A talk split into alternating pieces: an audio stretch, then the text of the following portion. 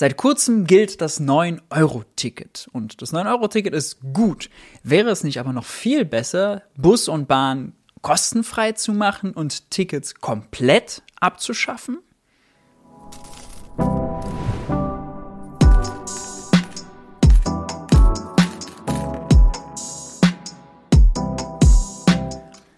Hi und herzlich willkommen bei Geld für die Welt. Ich bin Maurice und auf diesem Kanal dreht sich alles um die Frage, wie geht progressive Wirtschaftspolitik?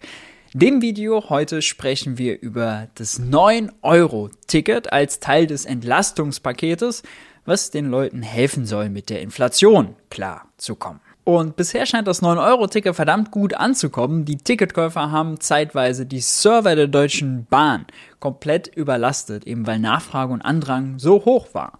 Was kann man mit dem 9-Euro-Ticket machen? Nun, für 9 Euro im Monat kann man vom 1. Juni bis zum 31.08. durch ganz Deutschland tuckern. Wohlgemerkt mit Bus und Regionalbahn. Wie ist es eigentlich bei euch? Habt ihr das 9-Euro-Ticket schon gekauft? Werdet ihr es kaufen? Und selbst wenn nicht, wie findet ihr die Idee? Schreibt es gerne mal unten in die Kommentare. Was die Anfangseuphorie rund um das 9-Euro-Ticket so ein bisschen geschmälert hat, waren die Verkehrsbetriebe, die gleich gesagt haben, ey, Leute, macht mal halblang, wir sind gar nicht ausgelegt und äh, vorbereitet auf so viel Andrang, auf so viel Nachfrage. Wir fürchten Überlastung, wir fürchten, ja, das Ticket ist dann zwar für mehr Leute attraktiv, aber nicht jeder kann dann einen Bus oder eine Regionalbahn auch bekommen, weil sie vielleicht schlicht zu voll sein werden. Das Problem dabei ist on top noch, zwar fällt das 9-Euro-Ticket in die Sommermonate, die tendenziell eher Monate sind, wo weniger Leute mit Bus und Bahn fahren, viele mit dem Fahrrad, viele äh, Schüler und Studenten haben Ferien, all das führt dazu, dass das Fahrgastaufkommen tendenziell eher niedriger ist, aber die Sommermonate werden in der Regel auch für Bauarbeiten und Sanierungsarbeiten, Modernisierungsarbeiten genutzt. Das ist natürlich ein schlechtes Timing, wenn die Auslastung dann doch höher ist, gleichzeitig aber an der Strecke gearbeitet wird. Bundesverkehrsminister Volker Wissing war deswegen eigentlich auch ursprünglich dagegen, dass das 9-Euro-Ticket bundesweit gilt. Er wollte das auf den jeweiligen Verkehrsverbund begrenzen, so wie man das im Moment auch kennt. Ja, das Ticket gilt da in dem Verkehrsverbund, wo man es kauft. Aber nein, Bundesminister, Bundesverkehrsminister Volker Wissing hat sich umstimmen lassen von den Bundesländern im Bundesrat. Die waren explizit dagegen. Die wollten, die haben darauf gedrängt, dass das bundesweit gilt. Was natürlich erstmal cooler ist für die Leute, weil sie flexibler, weil sie mobiler sind, aber eben das Problem der Überlastung vielleicht verschlimmern können. Unabhängig von diesen drohenden Management- und Überlastungsproblemen stellt sich aber eigentlich eine ganz andere Frage. Wenn die Inflation so schmerzt und wenn wir beim Klimaschutz doch schnellstmöglich vorwärts kommen wollen, warum das 9-Euro-Ticket eigentlich nur für drei Monate? Warum nicht länger? Und warum überhaupt 9 Euro und nicht 0 Euro? Und warum überhaupt Tickets? Warum nicht dauerhaft den ÖPNV ticket- und kostenfrei anbieten? Einfach einsteigen wäre dann das neue Motto im ÖPNV und die Vorteile dafür liegen auf der Hand. Erstmal vom Kunden aus gedacht ist das natürlich viel flexibler, viel mobiler. Man steigt einfach ein, wenn man ihn gerade braucht, muss sich nicht um ein Ticket kümmern, muss nicht irgendeine schlecht programmierte App benutzen oder an einem ranzigen Ticketautomaten ein Ticket ziehen. Man steigt einfach ein, wenn man es braucht. Die Hürde, die Schwelle würde also niedriger sein. Das ist schon mal attraktiver. Außerdem wird man nicht kontrolliert. Ticketkontrolle bräuchte es dann im äh, ÖPNV nicht mehr. Und er würde natürlich günstiger werden. Das macht ihn attraktiver und es schont Geldbeutel und sorgt dafür, dass die Leute das Geld für was anderes ausgeben können.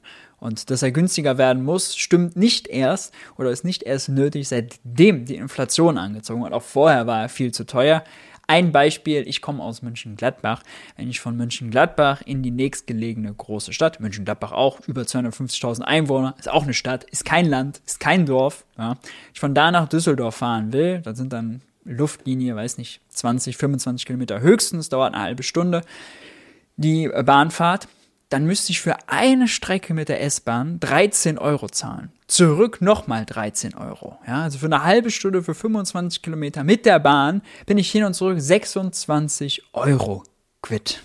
Das ist einfach absurd. Und auch Monatstickets sind nicht immer ein Sonderangebot. Ja, die sind auch nicht per se günstig. Wenn man nicht gerade Schüler ist, liegt man je nach Verkehrsverbund auch schon mal gut und gerne schnell bei 100 Euro im Monat. Wenn man dann noch eine Strecke hat über mehrere Verkehrsverbünde, dann wird's noch teuer. Aber selbst wenn wir die 100 Euro nehmen, ja, 100 Euro im Monat zum Vergleich, für die 100 Euro könnte ich viermal zwischen München, Gladbach und Düsseldorf hin und her pendeln. Aber genug mit gefühlten Wahrheiten, schauen wir uns die Entwicklung der Ticketpreise doch mal an. Das seht ihr jetzt hier in dieser Grafik. In Blau seht ihr die Preisentwicklung für Bahnfahrt und Nahverkehr. In Rot seht ihr den normalen gesamten Verbraucherpreisindex, also der Durchschnitt aller Preise, wenn man will. Und was hier auffällt, Bus- und Bahntickets sind heute fast 20 Prozent teurer als noch vor sieben Jahren. Ticketpreise sind also deutlich, deutlich schneller gestiegen als der Schnitt aller anderen Preise, die wir eben da in Rot beim Verbraucherpreisindex ablesen können. Wer schnellen Klimaschutz und die Verkehrswende will, der kann sich jedoch nur an die Stirn fassen. So eine Preisentwicklung ist doch ein absolutes Unding. Damit kommen wir zum Klimavorteil. Der liegt eigentlich auf der Hand.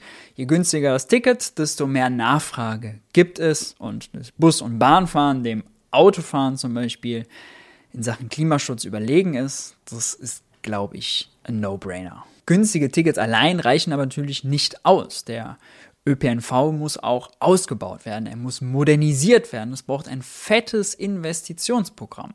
Mehr Busse, mehr Bahnen, äh, mehr Personal, mehr Schienen, bessere und schnellere Taktung, mehr Fahrkomfort, eine bessere Infrastruktur im Allgemeinen, damit man mit dem Handy mal immer vernünftigen Empfang hat, damit man äh, vielleicht die Auslastung checken kann, damit man vernünftiges äh, WLAN hat. All das bräuchte es, um den Fahrkomfort, die Pünktlichkeit und die Verlässlichkeit zu steigern. Für viele Fahrgäste ist das, ja, Pünktlichkeit, Komfort und, Komfort und Zuverlässigkeit noch viel, viel relevanter als der reine Preis an sich. Aber ein kostenfreier, ein ticketfreier ÖPNV wäre doch mal ein guter Anfang. Dass es da viel Nachfrage gibt nach, zeigt ja auch der Run auf das 9-Euro-Ticket, den wir gerade sehen. Und es gibt noch einen ganz wichtigen ökonomischen Vorteil, denn ohne Tickets spart man ganz viele reale Ressourcen.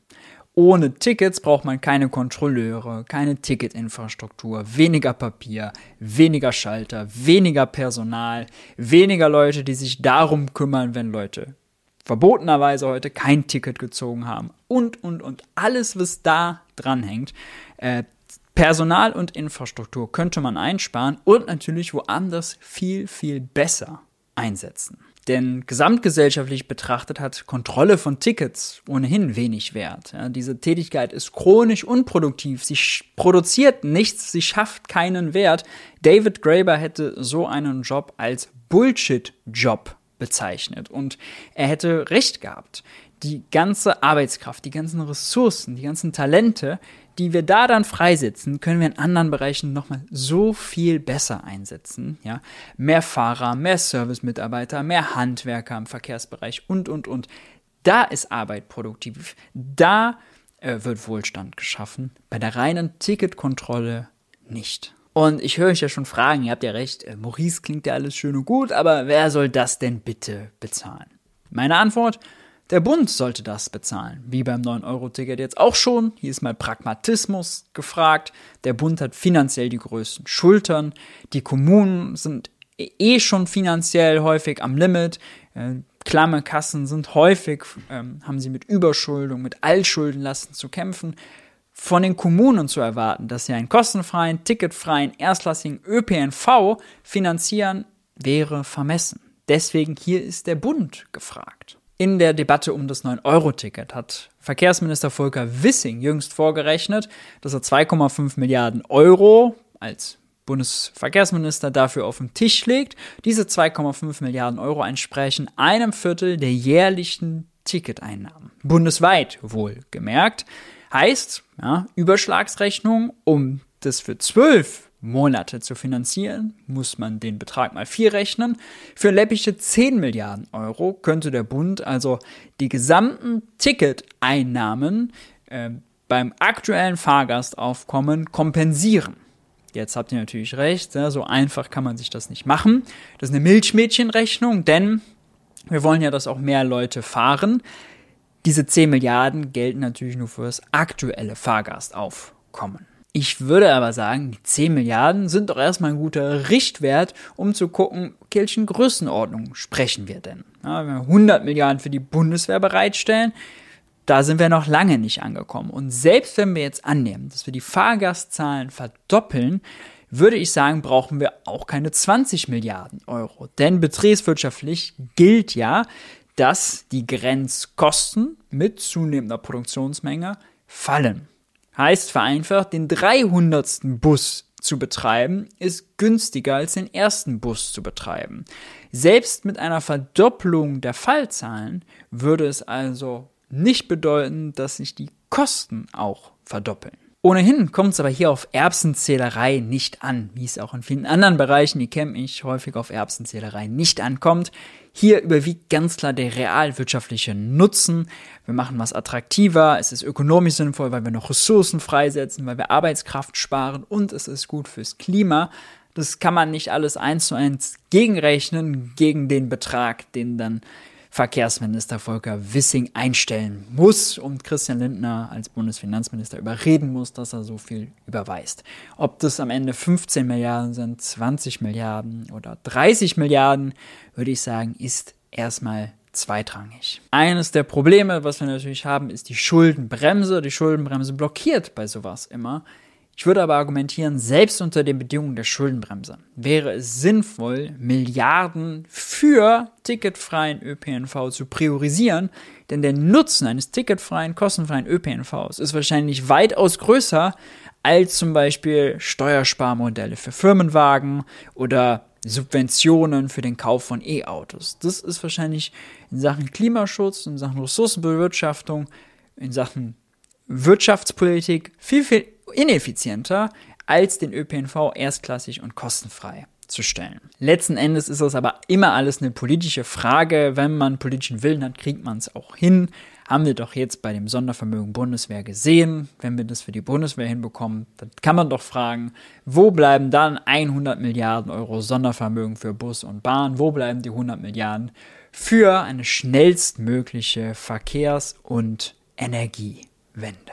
Die Daumenregel ist, jeder Euro in einen gut ausgebauten, günstigen, verlässlichen ÖPNV ist ein gut investierter Euro. Fürs Klima, für die Fahrgäste, für die Produktivitätsstatistik, für die Wirtschaft, für den Arbeitsmarkt und auch, muss man sagen, für das Image öffentlicher Daseinsvorsorge. Ein ticketfreier, kostenfreier ÖPNV würde das Image öffentlicher Dienstleistungen aufpolieren und das hat der Staat auch dringend nötig, denn durch den Investitionsstau, durch lahme Behörden, durch äh, schlechte Infrastruktur hat das Image öffentlicher Daseinsvorsorge natürlich in den letzten Jahren massiv gelitten. Auch würde das das Vertrauen in Staat, in Demokratie wieder stärken, können wir dringend benötigen nach zweieinhalb Jahren Pandemie erst recht. Und so eine Reform, ticketfreier ÖPNV, würde natürlich auch die Akzeptanz für andere Klimaschutzmaßnahmen oder generell Klimapolitik deutlich erhöhen. Es würde als was als ein Gewinn, ein Wohlstands- und ein Lebensqualitätsgewinn wahrgenommen werden. Das ist erst recht bitter nötig in Zeiten von steigenden Tankquittungen und steigenden Heizkosten. Denn letztlich gilt natürlich auch, ohne breite gesellschaftliche Akzeptanz wird das mit dem schnellen Klimaschutz nichts. Ein ticketfreier erstklassiger ÖPNV wäre dafür sicherlich ein guter erster Schritt. Seht ihr das genauso oder seid ihr eher skeptisch? Schreibt mal unten in die Kommentare gerne rein, was ihr von der Idee, von dem Vorschlag haltet. Wenn euch das Video gefallen hat, freue ich mich, wenn ihr ein Like und ein Abo dalasst. Ihr wisst, Geld für die Welt könnt ihr über PayPal, über Steady oder über ein Bezahlabo beim Geld für die Welt Newsletter unterstützen. Da gibt es auch regelmäßig exklusive Analysen, Texte und Kommentare. Checkt das gerne aus. Links sind alle unten in der Videobeschreibung. Und in diesem Sinne hoffe ich, wir sehen uns beim nächsten Video wieder und bis dahin haltet ihr die Ohren steif.